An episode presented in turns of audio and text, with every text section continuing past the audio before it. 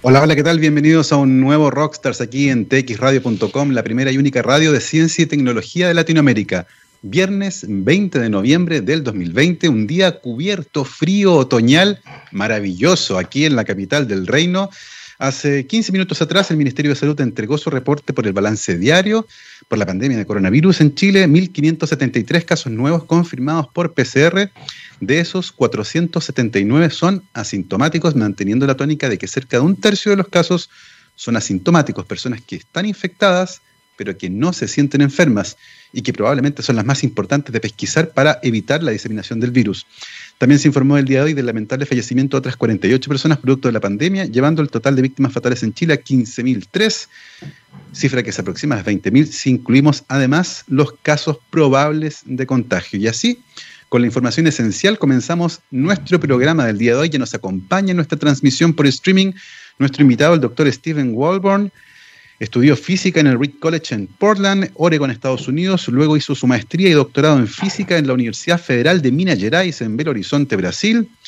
Luego fue profesor en el Laboratorio de Óptica Cuántica del Instituto de Física de la Universidad Federal del Río, de Río de Janeiro y en diciembre del 2019 se incorporó a la Facultad del Departamento de Física de la Universidad de Concepción Actualmente es además investigador del Instituto Milenio de Investigación en Óptica, el MIRO. Steven, bienvenido a Rockstars.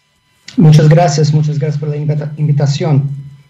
Gracias a ti por tomarte un tiempo y conversar con nosotros. Lo primero, cuéntanos cómo has pasado esta pandemia, cómo te ha tocado vivirla. Eh, en Concepción estuvieron en cuarentena durante un tiempo, los casos subieron, luego bajaron. ¿Cómo has vivido esta cosa tan extraña que está ocurriendo, tanto desde el punto de vista personal, familiar, como también de la actividad académica, hacer clases e investigación en un contexto como este? Bueno, eh, es, difícil, creo que es difícil para todos, pero eh, me, considero siendo una persona con suerte porque tengo mi, trabajo, puedo hacer mis clases en, línea y en la UDEC hicieron una, respondieron muy rápido, yo creo, a esto. Por ejemplo, eh, yo creo que la idea antes de tener la pandemia, la idea era tener, no sé, 20 clases en línea en el semestre, el primer semestre de 2020. En el final fueron 5.000 o algo así. Entonces, pero respondieron, atrasamos 15 eh, días más o menos, o dos o tres semanas en el máximo, y ya empezamos con un apoyo eh, excelente en la parte de la, del programa de de actividades didácticas y, todos los profesores hicieron cursos de cómo ministrar clases en línea, eh, cómo tratar con los estudiantes y todo esto en línea. Y bueno, para mí, bueno, yo soy eh, recién, recién, llegado aquí en Chile, entonces es un poco difícil a veces comunicarme con los estudiantes y todo esto, pero eh, estamos a, todo día eh, todo, toda semana con las reuniones, las clases, todo virtual y vamos a quedar en esto un tiempo más, yo creo. Pero um, eh, mi experiencia, hablando con otros amigos en el, mundo todo, ¿no? creo que mi experiencia está, es uno de los mejores en términos de, de la, apoyo de la universidad y todo eso. Entonces estoy bastante contento con esto. Qué bueno saberlo. Qué bien que la universidad respondió rápido a la emergencia y pudo mantener una relativa normalidad dentro de todo lo que estaba ocurriendo. Oye, Steven, cuéntanos un poco de dónde viene tu interés por estudiar una licenciatura en física, que fue lo que estudiaste ahí en el Reed College en Portland. Eh, ¿De dónde crees tú que viene ese interés por la física, por la ciencia en general, pero por la física en particular? Bueno, cuando, cuando yo era niño, siempre estaba eh, creando cosas, inventando cosas. Yo me gustaba mucho de, crear, de construir, de inventar y, mi mamá era muy, una persona muy creativa. Entonces me estaba siempre haciendo proyectos de arte o de costura y cosas con, conmigo y con mi hermana. Y yo me gustaba mucho esto. Y cuando yo fui a estudiar, yo pensaba en estudiar ingeniería pero en Reed College es un colegio, es una facultad, es una universidad de solo 1.200 eh, estudiantes. Y no había programa de ingeniería, tenía química, física, matemática, entonces yo elegí física porque era el más cercano de que lo me interesaba. Y, me encantaba y, y, continué en esto. Y sí. Oye, y la física como disciplina, ciertamente, así como las otras que mencionaste, la biología y la química, son sumamente amplias. y uno puede estudiar la física de los eventos grandes, mecánica, por ejemplo, tradicional, o también la de las cosas pequeñas, más cercana a la cuántica. En el caso tuyo de las cosas que viste durante tu licenciatura, ¿cuáles fueron las que te llamaron más la atención? Ya, por, por, alguna razón, yo, yo no sé, así, yo me interesaba por la física cuántica, pero yo, yo no me recuerdo muy bien por qué, porque yo, hoy en día yo veo que yo no entendía nada de física cuántica cuando era alumno de pregrado, ¿no?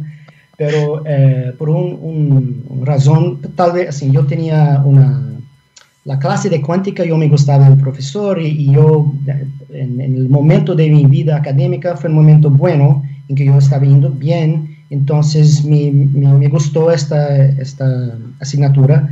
Entonces, en el último año en mi facultad, eh, teníamos que hacer un proyecto final, es una tesis, ¿no? De un, un, proyecto de un año de investigación. Y de hecho publicamos artículos científicos con los resultados. Entonces, es casi un magíster. Entonces, yo hice un proyecto en física cuántica, me gustó.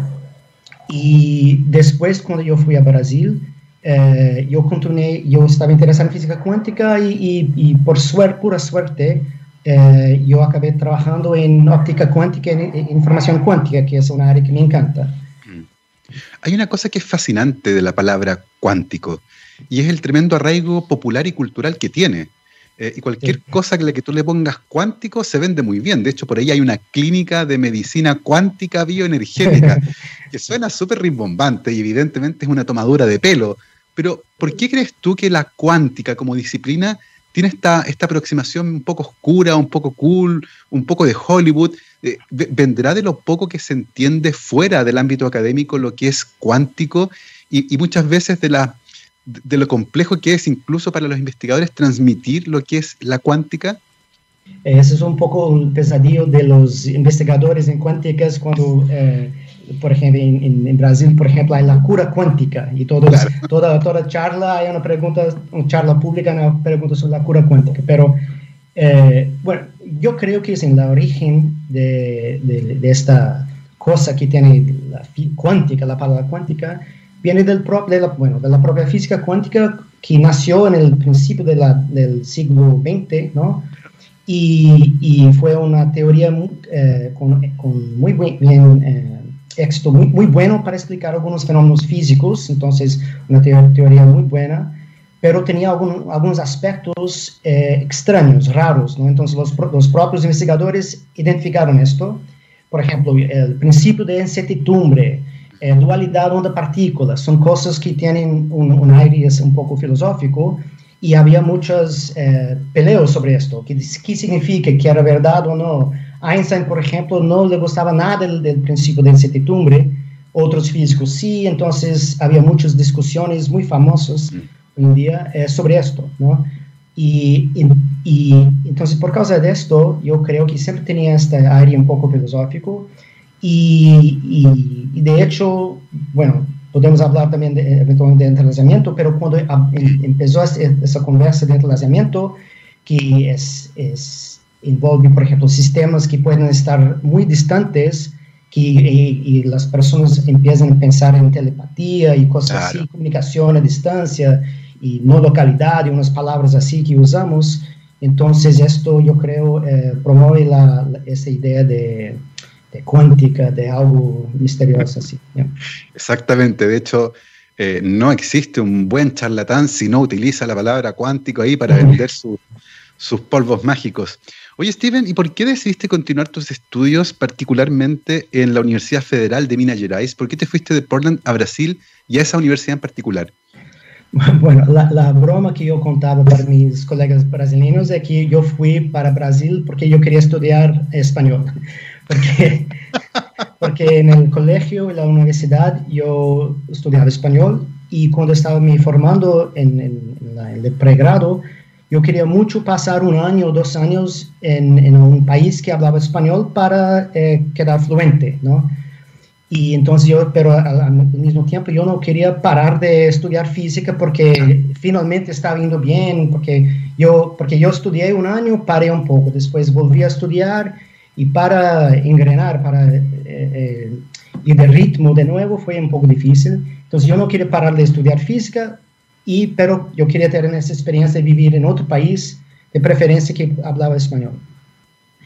Pero eh, esto fue en 97, existía internet, pero no era tan fácil de, entrar en contacto, cosas así, buscar cosas en, por Google, todo esto.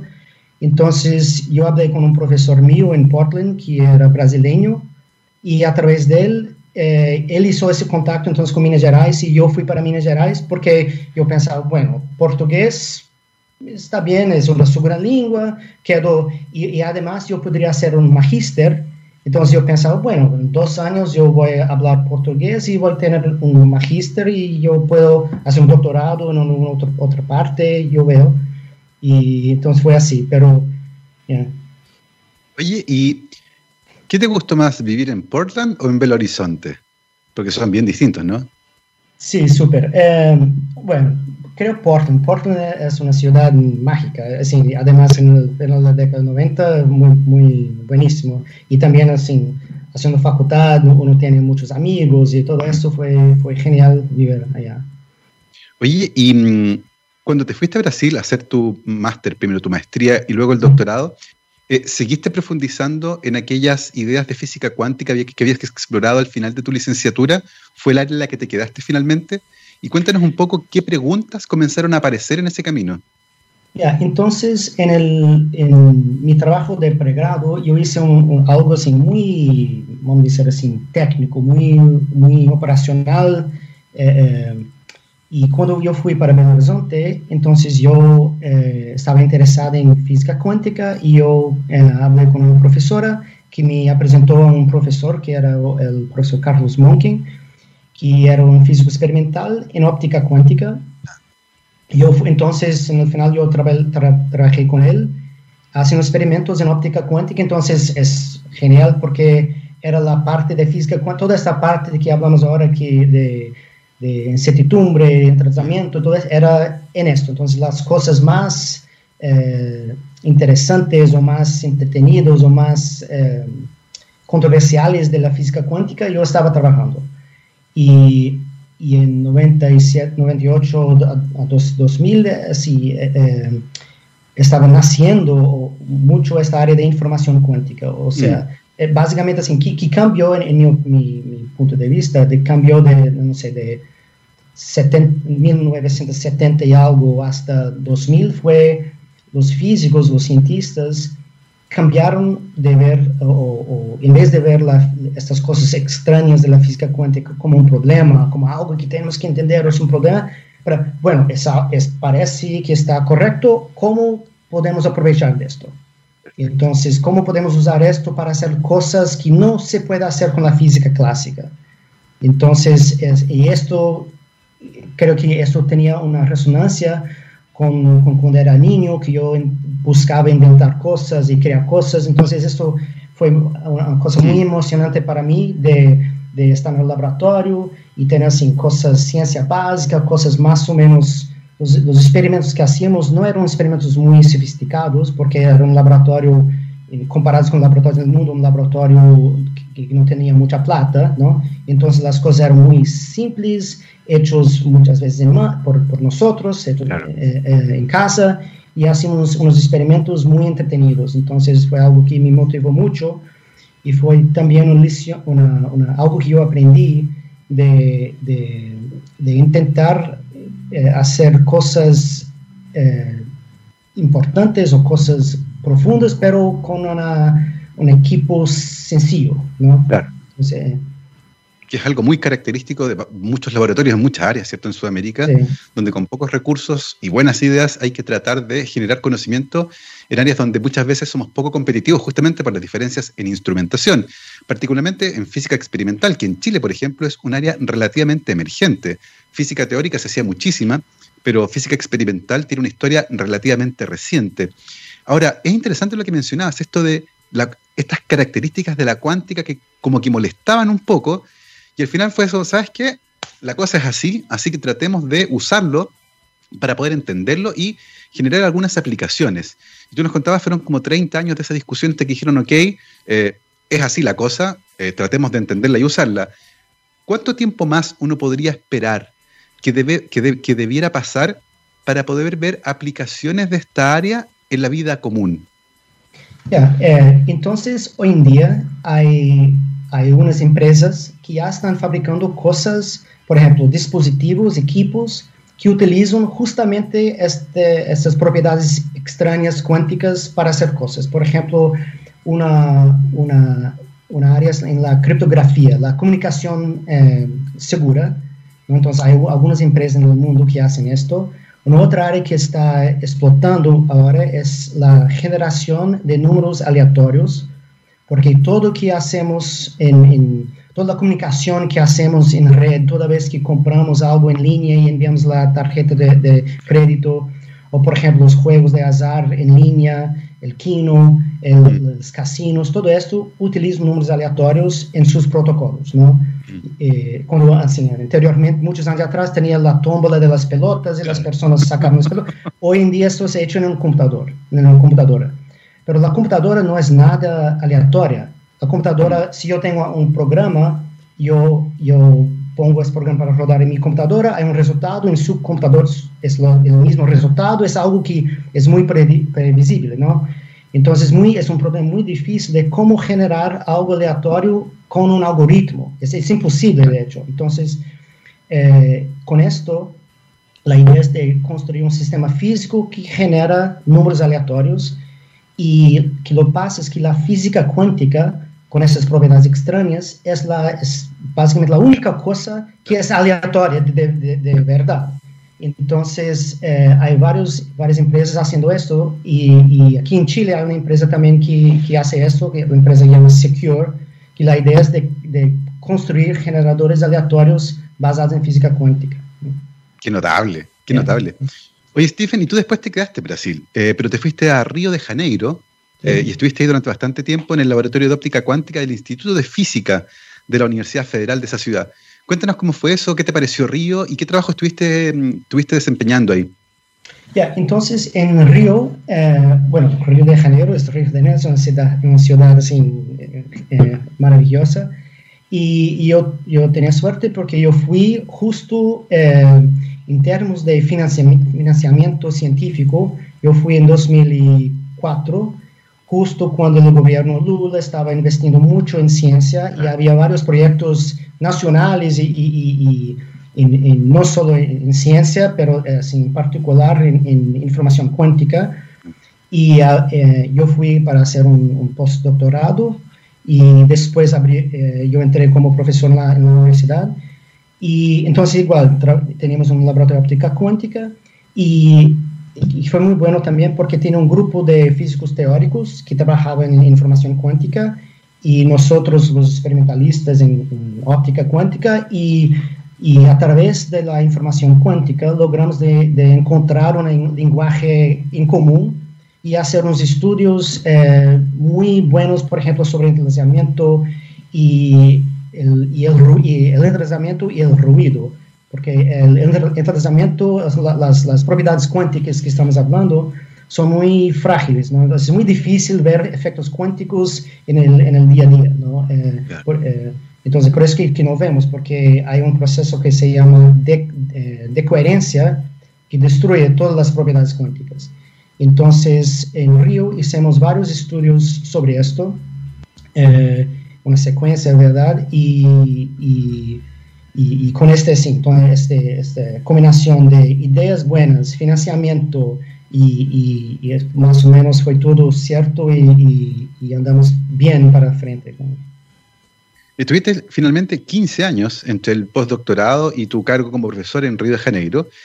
Eh, y luego de ese tiempo, finalmente, en diciembre del año pasado, hace muy poquito, casi un año atrás, finalmente llegas a la Universidad de Concepción eh, cuéntanos un poco qué fue lo que te llevó a venir a nuestro país eh, y cómo fue venirse desde Brasil, estar tanto tiempo eh, en ese país, llegar a Concepción con su clima bien característico, ¿cierto? Tropiconce.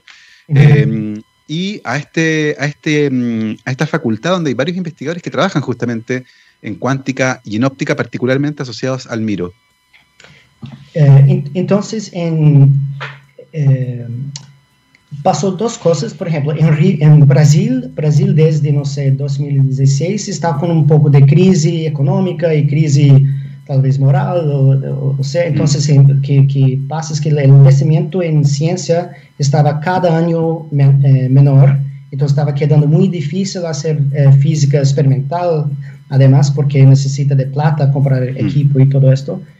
Y, y pero y, al mismo tiempo que esto estaba pasando, yo visité Concepción eh, en 2018 yo vine para visitar los profesores en la Universidad de Concepción, profesor, profesor Gustavo Lima, que ya mencioné, Aldo Delgado y, y Esteban Sepúlveda, y pasé una semana y estaba mirando y, me gustó mucho de, Concepción, es, eh, el día es, tranquilo, la universidad es buenísima, y, de hecho el clima y todo me, me, recuerda un poco de Portland, donde yo vivía, y entonces sí, también me gusta surfear y, así, aquí estamos en el, mar Pacífico y entonces sí, llamaba atención. Entonces yo volví en 2009 para pasar un mes para ver cómo estaba, ¿verdad? Y, tenía una posición en abierto, entonces negocié y, logré entrar en la, universidad.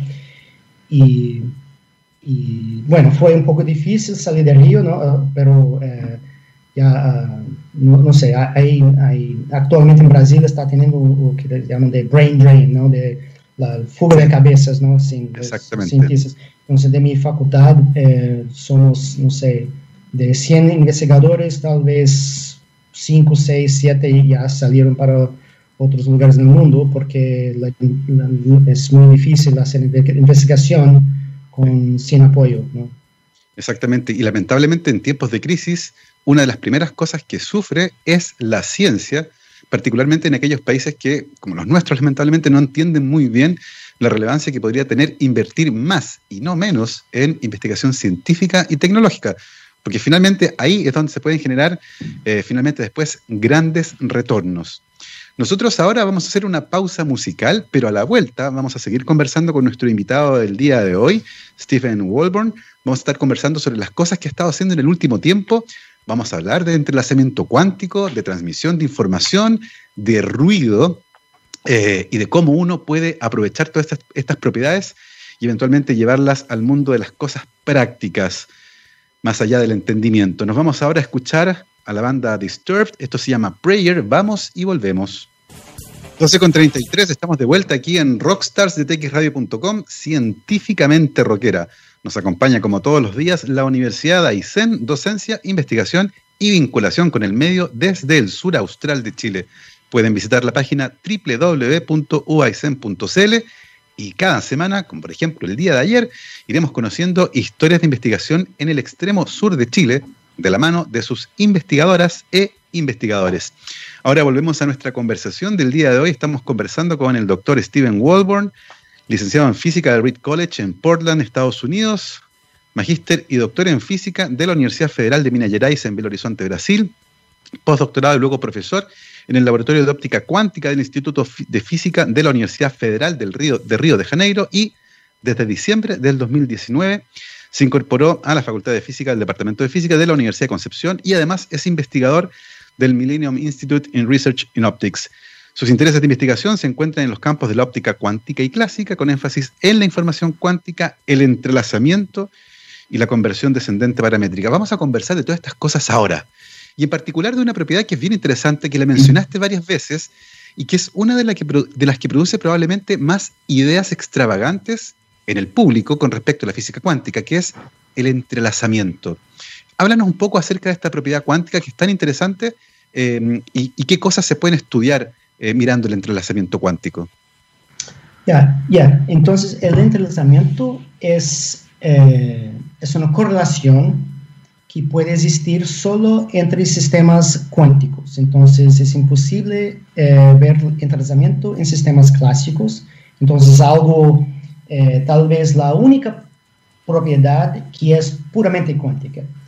Yeah. Entonces, entonces, algo clave en la, teoría cuántica, en ese sentido, fundamental. Además, es un recurso físico que nosotros podemos emplear para hacer cosas interesantes, por ejemplo, para hacer criptación o para hacer teleportación de, de información. Entonces, es, algo, es un recurso, es algo que podemos eh, destilar, purificar, es algo que un día es posible que, que hay empresas que venden entrelazamiento o, o, porque es algo, algo que podemos utilizar para enviar información. Y, y entonces hay un, una, hay diversos eh, eh, tareas ¿no? que, eh, que, que, solo el entrelazamiento permite hacer. Entonces, por esto que, que estamos interesados en esto, porque es fundamental y útil en ese sentido. ¿no? Y una cosa fascinante, y tú lo dijiste en la, la sección anterior, ¿cierto? Eh, una cosa es entender bien por qué ocurren las cosas y otra distinta es entender algunas de sus propiedades y utilizarlas. Yes. En el caso del entrelazamiento cuántico, ¿entendemos bien por qué ocurre? ¿Cuál es el fundamento físico que hay detrás de este fenómeno? Sí, eh, bueno, en la física cuántica, eh, bueno, la mayoría o de, la, de, las, de, estas propiedades extrañas el, el, aspecto de la teoría que es responsable por esto es la superposición. El principio de superposición, que, que, que básicamente significa que un sistema cuántico puede existir en superposición entre dos estados fijos. Por ejemplo, eh, si imaginamos una moneda que puede tener dos lados, un caro o CEO, ¿ya? entonces en moneda es, o es, cuando jugamos o es caro o es CEO, pero en la física cuántica, una moneda, moneda cuántica puede existir en superposición entre los dos. ¿ya? El ejemplo más famoso eh, de cómo esto es extraño es, es, el ejemplo del gato de Schrödinger. Y Schrödinger imaginaba una situación en que su gato, que estaba dentro de una caja, estaba en superposición entre vivo y muerto. Entonces, eh, es algo raro, ¿no? es algo, pero la, la, la superposición es la, el punto clave aquí. Y bueno, superposición es entrelazamiento esencialmente es superposición, pero cuando tenemos más de un sistema.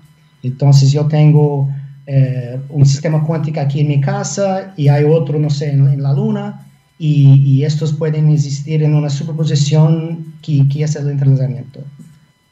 Y, y en ese sentido, desde el punto de vista práctico, ¿cómo uno puede generar esos escenarios cuánticos?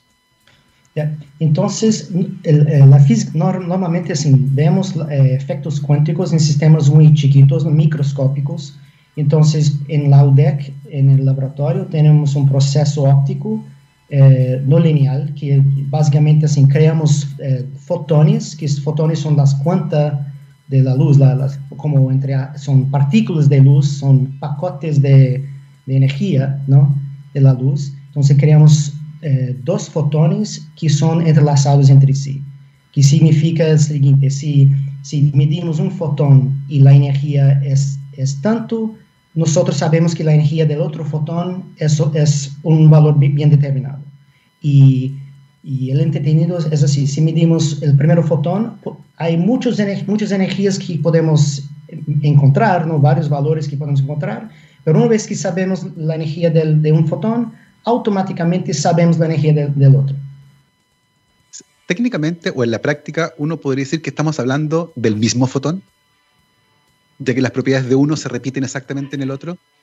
Eh, no, no, porque así tenemos libertad de, de, medir los fotones de forma totalmente independiente. Eh, el fotón, por ejemplo, ahí entramos en cuestiones filosóficas casi, pero sí, vemos dos eventos que solo dos fotones pueden producir.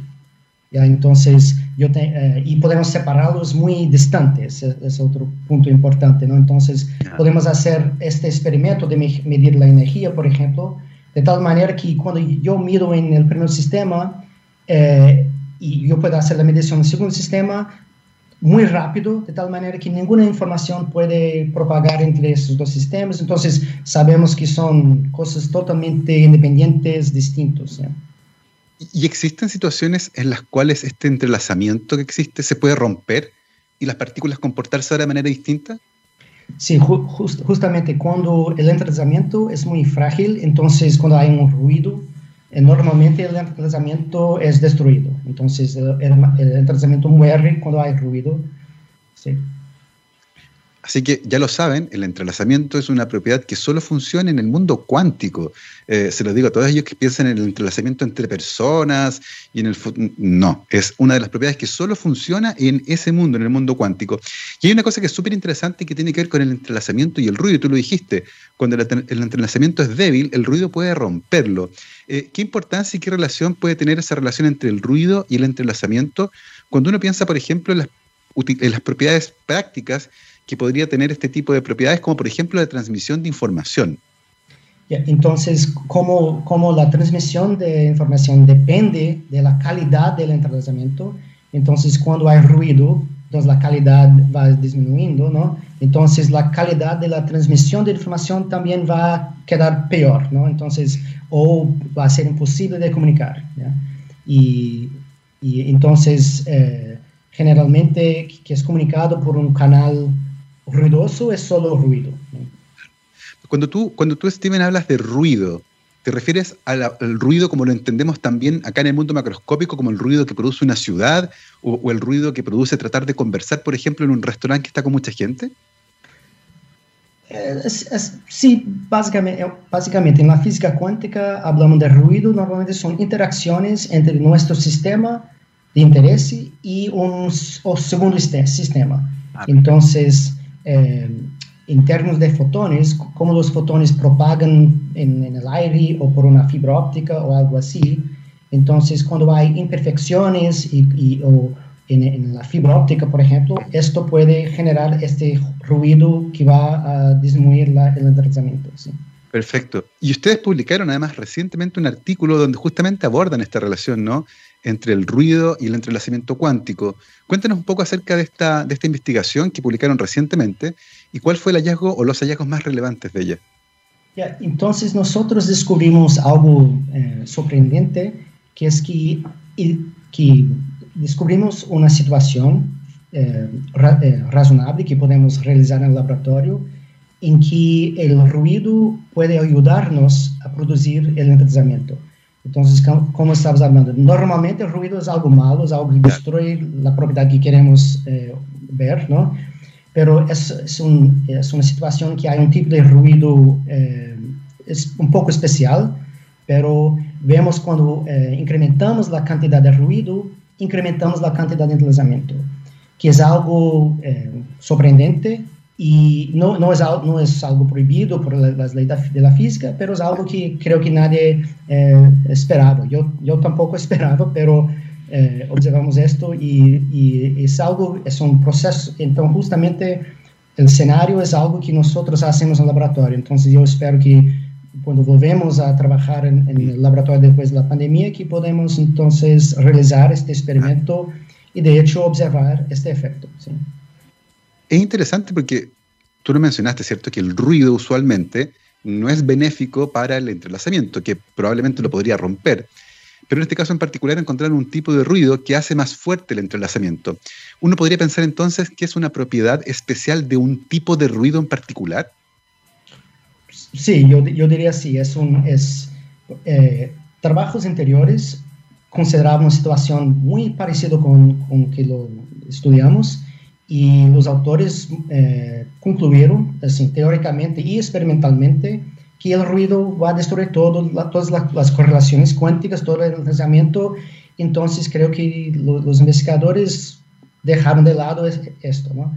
Pero nosotros pensamos en, en, un escenario un poquito distinto, con un ruido un poquito, poquito distinto, y vimos que había este, esta propiedad eh, sorprendente. ¿no? Es interesante porque si uno entiende finalmente de manera cabal los fundamentos físicos que explican cómo un ruido en particular puede hacer más fuerte el entrelazamiento, uno puede aprovechar entonces esa propiedad justamente para aplicarla en fenómenos como la comunicación cuántica em, y eventualmente mejorarla, ¿cierto? Y generar ruidos especiales que hacen que la transmisión sea aún mejor. ¿Ese es un poco el objetivo de tratar de entender cómo este ruido afecta el entrelazamiento? Justo, entonces este ruido que, bueno, nosotros no inventamos este tipo de ruido, es un tipo de ruido que es conocido en óptica clásica, pero nosotros aplicamos este ruido en esta situación cuántica y que es conocido en la óptica clásica es que ese ruido ayuda a, en la propagación de, de haz de luz por eh, el aire. Por, cuando hay turbulencia en el aire, este, este ruido ayuda a transmitir el, el haz de un láser, por ejemplo. Entonces, eh, eh, con esto, entonces nosotros concluimos que si, si producimos entonces los fotones entrelazados con esta propiedad de ruido, que también cuando estos fotones propagan en el aire por la turbulencia, que también van a mantener más eh, eh, robustos contra este, este ruido de turbulencia. Que, entonces, en, en, la propagación de, de ondas de luz en el espacio, ¿no? el problema principal es esto, la turbulencia. En, por ejemplo, en China actualmente hay un satélite cuántico en que ellos envían eh, bits cuánticos, fotones ¿no? de, de la Tierra, hacen satélite, hacen comunicación cuántica, teleportación, todo esto. Entonces, es una situación en que este tipo de ruido podría ayudar. Qué notable eso que mencionabas de China. En algún momento lo conversamos también con un, investigador del Miro. Eh, ¿Hay otros países que estén haciendo experimentos de esa naturaleza, eh, utilizando las propiedades de la física cuántica para comunicarse, por ejemplo, con objetos distantes, no ya en experimentos a escala de laboratorio, sino con un satélite que orbita, no sé, a 300 o 400 kilómetros de, sobre la superficie de la Tierra? Sí, en, bueno, aquí donde hay un satélite, un satélite en órbita es solo en, China, yo creo, pero en la Unión Europea hacen experimentos, por ejemplo, entre dos islas que son a 140 kilómetros de distancia. Hay varios trabajos eh, en fibras ópticas, por ejemplo, en centenas de kilómetros de fibra óptica.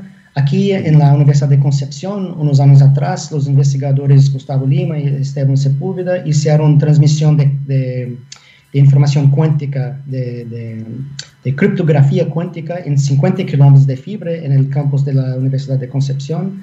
Entonces es algo que, en, el, futuro no muy lejos que vamos a tener sistemas así. Entonces ya, ya has comprobado estas comunicaciones cuánticas en escala de ciudades, ¿no? centenas, 100 kilómetros, tranquilo.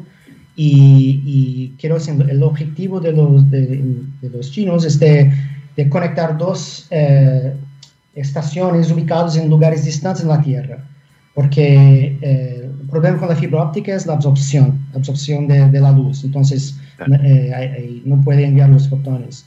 Entonces la idea es, si, si uno envía información para el satélite, que es son algunos kilómetros de atmósfera que tiene que pasar y una vez está en el bajo del espacio es fácil transmitir.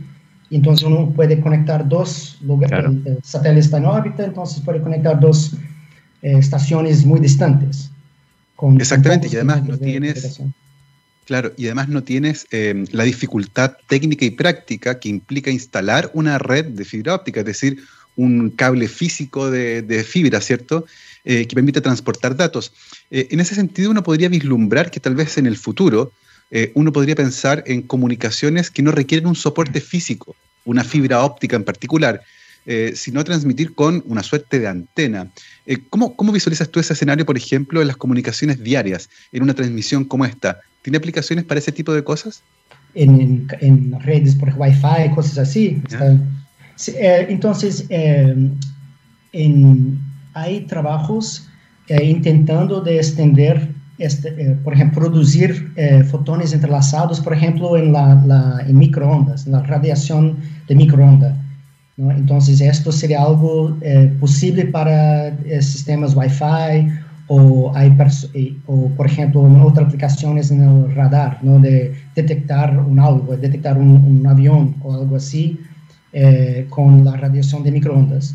Entonces es un, es un desafío, pero hay investigadores que están avanzando en esto también, sí.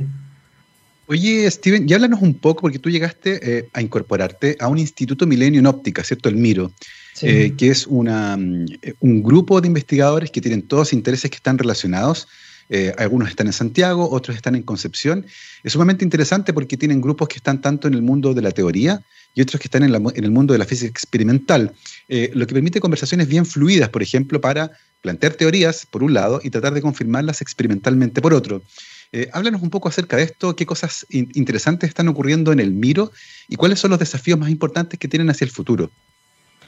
Bueno, eh, entonces el, Miro es, es un, hay, entonces en esta red de colaboración entre varios investigadores y hay unas cosas muy interesantes que, que justamente que están pasando en términos de la colaboración. Por ejemplo, en, en, en la, en la USACH, en Santiago, ellos están desarrollando distintos materiales, son nuevo tipo de material que ellos están estudiando teóricamente ellos, entonces, un grupo está estudiando teóricamente, un otro grupo está produciendo esos materiales experimentalmente, y aquí en, en, la UDEC estamos eh, eh, utilizando esos materiales para intentar eh, producir los fotones entrelazados. Entonces, es todo un, una, un, una, línea de investigación desde el, los primeros principios de la teoría hasta la fabricación, hasta la, luz, el estudio del material y el uso para algo, algo útil, ¿no? Entonces, esto es una de las partes más interesantes y, y tenemos resultados muy promesores en esta línea también. Mencionaste que por ahora, eh, debido a la pandemia, muchos laboratorios están cerrados eh, y por lo tanto no han podido abordar eh, la parte experimental que debería seguir a la investigación que han publicado recientemente, esta que muestra que cierto tipo de mm. ruido puede reforzar el entrelazamiento cuántico.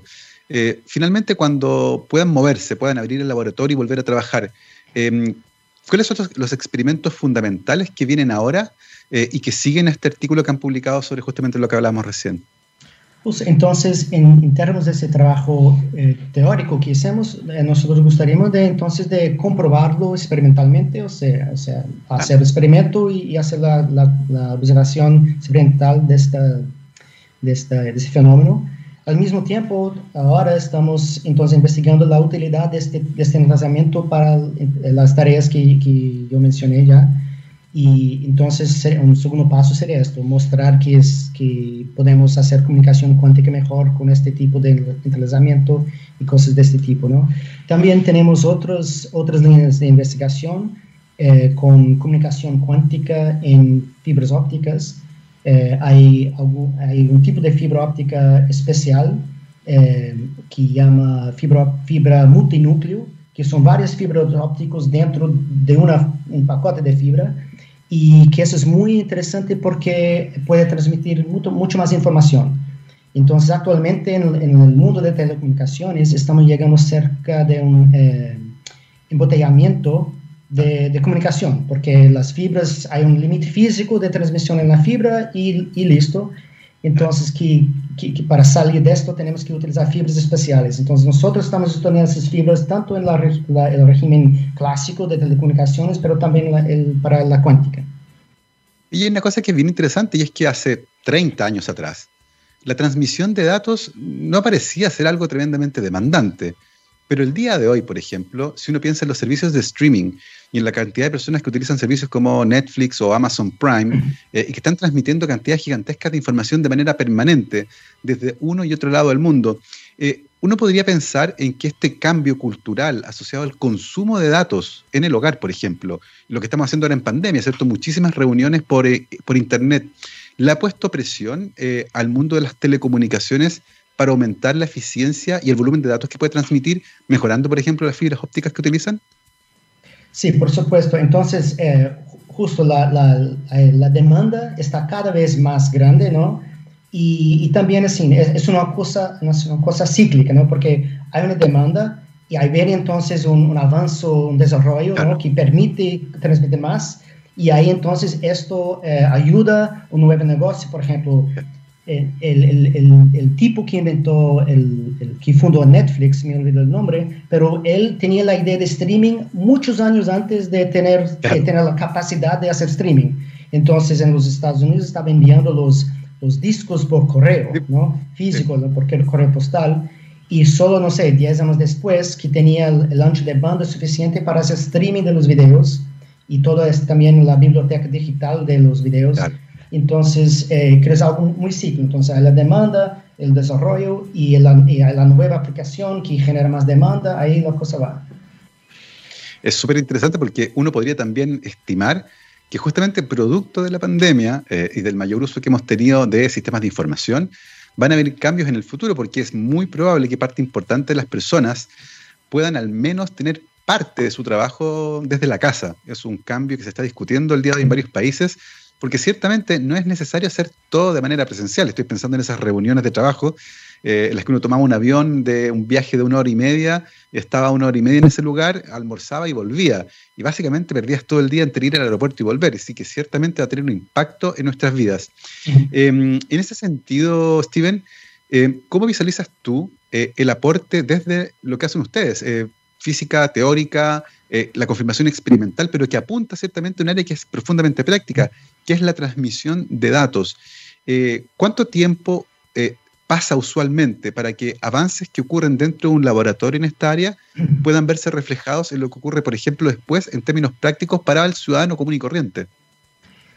bueno, en, términos, creo que eso puede depender del avance de qué es y todo esto. Por ejemplo, en, términos de, yo, en términos de los generadores cuánticos eh, de números aleatorios, creo que esta idea fue la primera vez que alguien tenía esa idea fue en 95 o, 2000 más o menos, y, menos de cinco años después había una empresa vendiendo el primer dispositivo. Y, y, y, entonces había muchos avances desde entonces. ¿no? En, en grande escala yo creo que que, por ejemplo, escucho hablar que ahora estamos en el, la revolución industrial cuarto, ¿no? Por, que es el Internet, ¿no? El 4.0, ¿no? Que quiere decir en, cosas basadas en Internet, entonces la Internet de las cosas. Y con la pandemia vemos que esto aceleró mucho, ¿no? Porque ahora todo en Zoom, todo en, por Skype y todo esto, ¿no? Y entonces con Internet, la, la, Internet, inteligencia artificial, todo esto, entonces la capacidad de computación y de comunicación está mucho en ese ciclo de, promover, de, permitir esta revolución. Entonces yo imagino que la, quinta revolución industrial va a ser la cuántica, donde esas tecnologías de criptografía, de generación aleatoria, de todo esto, porque ahí entra mucho en la cuestión de privacidad y seguridad.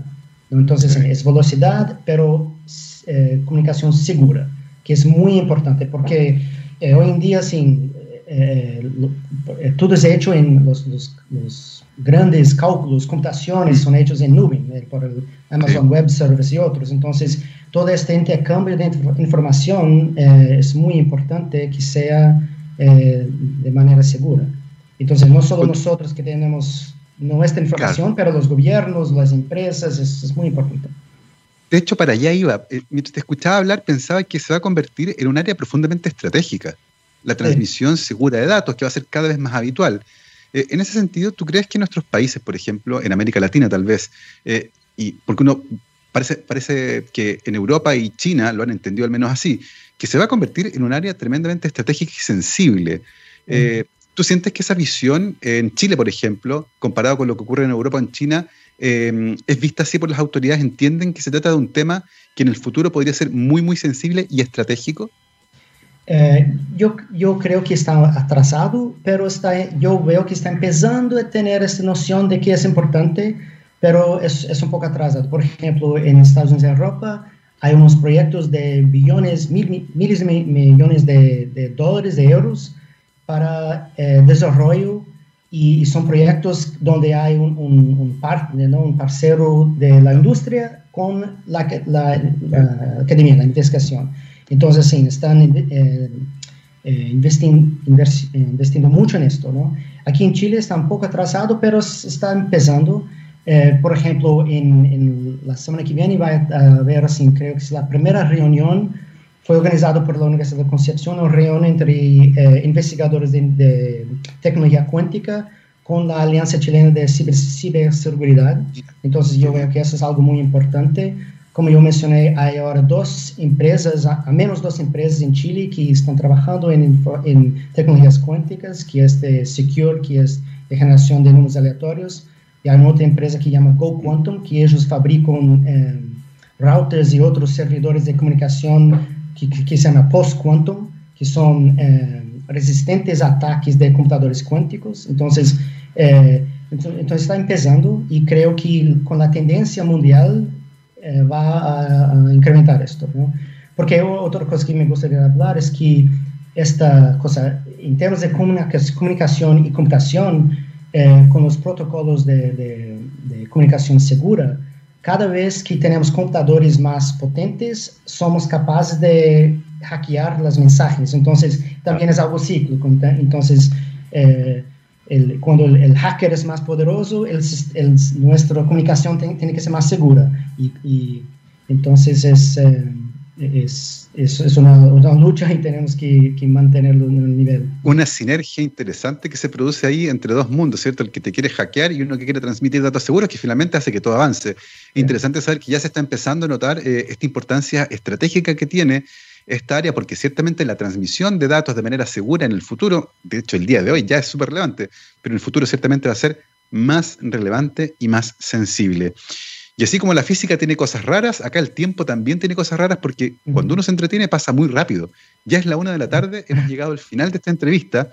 Le queremos dar las gracias a Stephen Walborn, licenciado en física del Reed College en Portland, Oregon, Estados Unidos, magíster y doctor en física de la Universidad Federal de Minas Gerais en, Belo Horizonte, Brasil, académico del Laboratorio de Óptica Cuántica en el Instituto de Física de la Universidad Federal de Río de Janeiro y desde diciembre del 2019 académico de la Universidad de Concepción e investigador del Instituto Milenio de Investigación en Óptica El Miro. Steven, muchísimas gracias por habernos acompañado en Rockstars.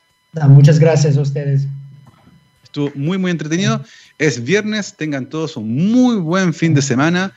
Relájense, descansen, apaguen el computador, no prendan la cámara, no más Zoom. Como siempre, nos vamos con nuestro especial de música All You Need Is Rock, el día de hoy con Evanescence. Y comenzamos con Bring Me to Life. Nos vemos el lunes, que estén bien. Chao, chao.